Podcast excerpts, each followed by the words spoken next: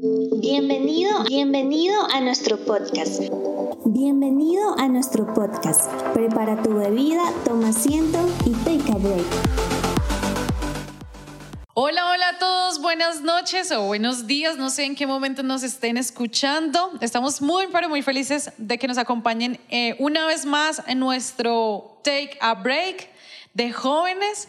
Eh, qué chévere poder acompañarte allí en donde tú estés, no sé, en tu trabajo, en el bus, eh, no sé qué estás haciendo, pero estamos muy, pero muy felices de que nos escuches una vez más y que recuerdes que estamos contigo y esos pensamientos que a veces los jóvenes tenemos de que estamos solos, pues que sepas que nosotros como jóvenes también estamos pensando esas mismas cosas. ¿No te parece, John?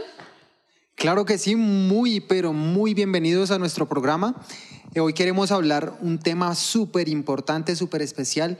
Yo no sé si ustedes alguna vez han sentido ese sentimiento de que no encajan en ningún lado, de que la vida como que no tiene sentido, que soy muy insignificante. Yo en alguna vez de la vida lo, lo sentí, en algunas veces lo he podido experimentar y he podido sentir como que, oiga, como que no estoy encajando en este lugar. Pero bueno, si has sentido esa emoción, Chari, ¿cómo has manejado esto? Uy, sí, difícil. ese sentimiento, ¿no? De nadie me quiere, todos me odian, me quiero comer un gozanito y esas cosas, difícil. Claro, sí, yo también lo, he sentido algunas veces. Realmente, siendo sincera, me pasó muy poquitas veces, pero sabes que sí tenía varios amigos que les pasaba eso, que estaban como por esa situación y no, la verdad, antes pues no sabía qué decirles o qué hacer realmente. Y es, y es algo como muy común, ¿no? Es normal que de pronto no encajemos en ciertos grupos, claro. no tenemos los mismos gustos que todo el mundo y yo tengo, o alguna vez escuché un, un refrán que dice, no soy monedita de oro para, caerle bien a, todo, el mundo. Claro. Pero, pues bueno, cuando hemos sentido eso de que no encajamos, es mucho más difícil cuando sentimos que que eso pasa en nuestra familia, ¿no crees? sí, claro, es súper difícil. ¿Sabes por qué? Digamos, si uno no le cae bien a alguien, pues simplemente no, pues no soy su amigo, o si eran amigos y pasó algo, pues nada, simplemente uno chao, se va y, y ya, o sí, uno consigue otros amigos y todo, pero la familia, uno no puede decir, ay, no, si venga mi familia acá y me voy, cambio de familia. Hoy ya no soy Oviedo, seré Morales. No, difícil, súper complicado, sí. Bueno, si te has sentido identificado con alguna de estas emociones, con alguna de estas situaciones tan curiosas que nos pueden pasar y podemos afrontar a lo largo de nuestra vida, hoy queremos hablar cómo vencer los sentimientos que generan el descuido o la despreocupación en la familia. ¿Cuál crees tú que es el primer paso que debemos seguir para anular estos sentimientos? Y yo creo que como, como jóvenes debemos recordar el mejor libro que nos puede aconsejar. O sea, no creo que haya un mejor consejero que, que la palabra. Siempre es nuestro manual de vida y ella no se va a equivocar. De pronto tú y yo nos equivocamos ahí dando unos consejos, pero la palabra, eso sí, nunca se va a equivocar. Y es muy chévere porque mira que en el Salmo 21, 10 dice que aunque padre y madre me dejen con todo, el Señor me recogerá. Ahora, pues esto tampoco quiere decir que tenemos que esperar a que nos den las maleticas ahí fuera de la puerta y ahí como que no nos quieren, no, tampoco.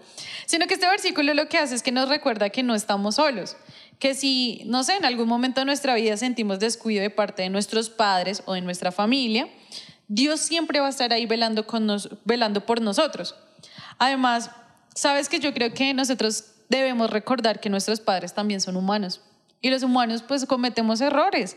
Entonces debemos tener esto en la cabeza y recordar que quizás muchas veces de seguro ellos no quisieron decir o hacer con intención algo para que nosotros nos sintiéramos así como de esta manera, no pasa, o sea, como descuidados o como que no les importamos. Entonces yo creo que el primer paso, John, es perdonar así, súper rápido, porque ellos también son humanos y, y pues la pueden embarrar, pero sobre todo después de perdonar rápido, salir corriendo súper, súper rápido a los, a los brazos del Padre que nunca falla. Porque Dios siempre va a tener los brazos abiertos. ¿Qué te parece si empezamos por ahí? Sabes, estoy muy, muy de acuerdo con lo que dices, porque muchas veces colocamos las circunstancias de nuestra vida, si colocamos las cosas que nos pasan y todo el caos que puede haber en nuestra vida, al espejo de la palabra, creo que las circunstancias van a ser mucho más fáciles de, de llevar, van a, Claro, a ser mucho más livianas. de acuerdo. Y des- después de colocarlo en ese espejo, yo creo que va a llegar el tiempo en el, o el momento en el que ya no es tan difícil. Y más adelante vamos a decir, ¿en serio yo estaba enfrascado en esa bobada? nah. Pero bueno, muchas veces eh, eh, lo que nos pasa es eso, el énfasis en las cosas malas, en el pobrecito yo, en el que solo el único que le pasan las cosas malas es a mí, al único que, que nadie lo, le presta atención, que nadie se preocupa por, e- por esa persona, solo es a mí y todo el resto está bien. Y sabes que yo creo que es un pensamiento muy egoísta, porque no sé si en medio de esos pensamientos de, ay, es que me está pasando todo lo peor, tú te has puesto a pensar si alguna vez has pensado qué está viviendo la otra persona. Tú te has puesto de pronto a pensar, venga, ¿será que esta persona está bien? ¿Necesita algo? Muchas veces no solo nos enfocamos en los problemas, en los problemas que tengo yo, en las necesidades que tengo yo, y el resto ni me va ni me viene, que mire a ver qué hace. Y ellos pueden tener sus luchas internas solitos, claro. Por eso ah, me encanta, la Biblia está, está la sabiduría fácil. ¿Está, está perdido? Ese es un GPS. O sea, para el que es desubicado, pone el celular, dónde llegar a tal lado y listo, encontró. Y mira el consejo tan espectacular que nos trae la palabra. Dice en Filipenses eh, capítulo 4, versículos 6 al 7, dice, no se preocupen por nada, en cambio, oren por todo. Díganle a Dios lo que necesitan y denle gracias por todo lo que Él ha hecho. Así experimentarán la paz de Dios, que supera todo lo que podemos entender. La paz de Dios cuidará su corazón y su mente, muy importante, cuidará su, Su mente. mente. mientras vivan en Cristo Jesús. Entonces miremos ese consejo tan tremendo que tiene la palabra para nosotros. Nos está enfocando en dos cosas directamente, la preocupación y la necesidad. Nos dice, de la, ¿qué nos dice de la preocupación? No debemos tener preocupación en nuestra vida. Y que debemos orar más bien por ello. En cambio, oremos, cambiar la preocupación por oración. Tremendo, Tremendo. consejo, ¿no? Sí. La Biblia no nos está diciendo en ningún momento, díganle a Dios todo lo que le falta, que le falta dinero, que no ha podido estudiar, que en su casa no nadie le presta atención, que mejor dicho, lo que yo necesito, lo que yo no tengo, lo que yo, lo que yo, lo que yo. No, simplemente dice, dígale a Dios todo lo que necesite, porque Él está dispuesto a suplir todas, absolutamente todas las necesidades de su vida. Y sí, tremendo, porque realmente a él, ¿sabes que a él sí le importa? ¿No te ha pasado que tú a veces hablas con personas y le quieres contar algo así como, oye, mira, estoy pasando por esta, no sé qué, escúchame, dame un consejo y, y esa persona ni le interesa lo que uno le está contando? Pero a Dios siempre le va a interesar todo lo que tenga que ver con nosotros, Él siempre va a estar ahí como, uy, en serio, yo sé que eso es importante para ella y Él siempre va a estar atento a nuestras necesidades. Además de que en medio de todo este caos que uno esté diciendo, no, eh, estoy súper mal, nadie me quiere, mi familia no se preocupa por mí, mi familia no me anima, mi familia no está de acuerdo, en todo ese caos uno empieza a buscar paz en otras cosas, ¿no? Entonces, no sé, paz con el amigo, eh. Me salgo a distraer a algún lado. Exacto, eh, paz, no sé, viendo tele, leyendo o durmiendo. O muchas veces nos pasa lo que, lo que pasa con las avestruces. Oh, tengo un problema, pum, Pum, meto la meto la cabeza. me escondo y nada está pasando. Tremendo. Pero entre todo este caos, nosotros lo único que tenemos que hacer es buscar la paz que, que dice ese versículo, la, la paz que solo trae Dios y sobrepasa todo nuestro entendimiento. Entonces, debemos es ir, en la es ir a la intimidad y tener ese espacio con Dios y poner, yo digo, entre comillas, todas nuestras quejas. Como Señor, eh, está pasando esto con mi familia, siento esto, eh, ¿qué hago? ¿Cómo mejoro? E ir allá a quejarse con Él. porque es importante hacer esto porque si tú buscas, no sé, un consejo en otra persona, pues esa persona puede que te, te aconseja incluso peor de lo que tú creías hacer las cosas y terminas embarrándola. Pero los consejos de Dios siempre van a ser muy buenos porque Él siempre quiere algo bueno, agradable y perfecto para nuestra vida, ¿no?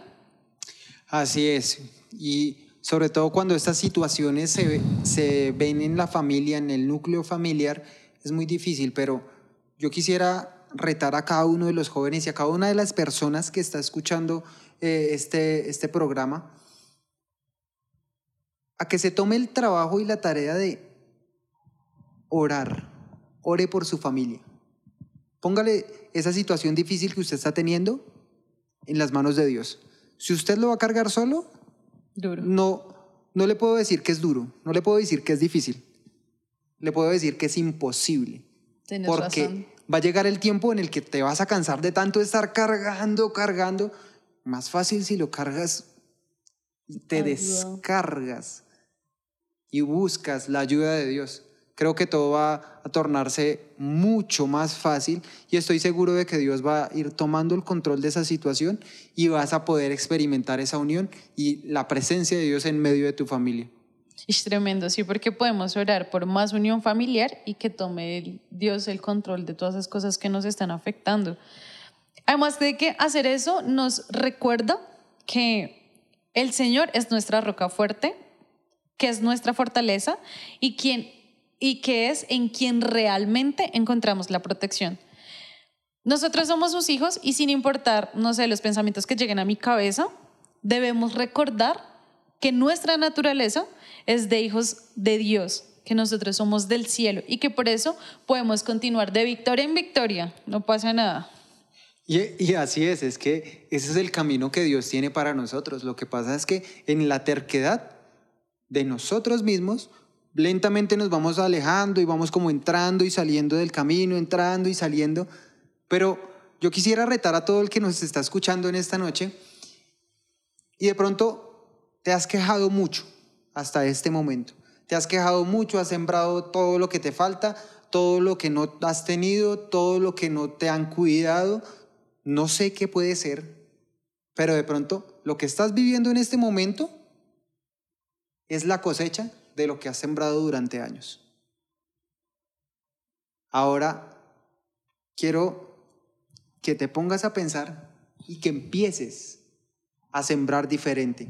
Empieces a sembrar en tu familia amabilidad, diligencia, servicio, que empieces a ayudar en tu casa, que empieces a preocuparte por los que están cerca a ti. Y te lo puedo asegurar que lo que vas a recoger va a ser mucho mejor. Es tremendo porque sí, estoy totalmente de acuerdo. Nosotros debemos saber sembrar bien, porque la palabra dice que cuando se siembra con lágrimas, cosecharán con gritos de alegría. Entonces, puede obviamente que al principio no sea tan fácil sembrar porque pues no se va a ver como el fruto, ¿no? Como, venga, hoy yo de verdad voy a estar eh, más atenta con mi familia, voy a servir más a mi familia, voy a hacer estas cosas y de pronto no se va a ver tan rápido el fruto. Eh, pero eh, esas lágrimas allí en oración por su familia, por unión, porque haya más eh, como esa, es- es- esa protección de parte de su familia, pues van a regresar en algún momento. En algún momento va a encontrar su cosecha. Así es, entonces, para, para ir finalizando este programa, queremos hacer un resumen de las cuatro ideas más importantes que hemos hablado. Entonces, número uno, mi dependencia debe estar completamente en Dios. En Dios. La repito, mi dependencia debe estar únicamente en Dios. Las personas me van a fallar, me pueden fallar, pero para Dios soy el más importante porque soy su hijo amado. La otra es que solo Él va a poder traer paz. Nadie, pero nadie en este mundo va a poder darnos la paz que Dios nos da. Así es. Como- En tercer lugar tenemos una súper práctica y es dejar de pensar en mí mismo, dejar mi egoísmo y empezar a preocuparme por los demás, fijarme en las necesidades de, lo que, de las personas que me están rodeando. Y por último, recordar que somos luz y que debemos sembrar. Pero ¿sabes que olvidé decir que, que tenemos que sembrar? Lo que nosotros debemos sembrar es amor. porque el amor es más fuerte que cualquier otra cosa. Nadie va a poder resistirse al amor. Y hay muchas maneras de expresar el amor y es súper importante. Debemos aprender a hablar el lenguaje del amor de las otras personas. Por eso a veces no nos entendemos, porque hay personas que expresan el amor con palabras, otras con actos de servicio, otros con regalos, con contacto físico o con tiempo de calidad. Pero nosotros podemos sembrar amor y vamos a cosechar más amor. Así que tranquilos porque se viene una cosecha diferente. El amor es irresistible. Así es. Entonces, no olviden compartir este, este mensaje, este corta, esta corta enseñanza. Les agradecemos compartirlo con sus amigos, con sus familiares y con todas las personas que, que puedan necesitar de un consejo de unos amigos que vamos a estar todo el tiempo acá para ustedes. Recuerden que esto es Take a Break y nos vemos en una próxima ocasión. Nos vemos.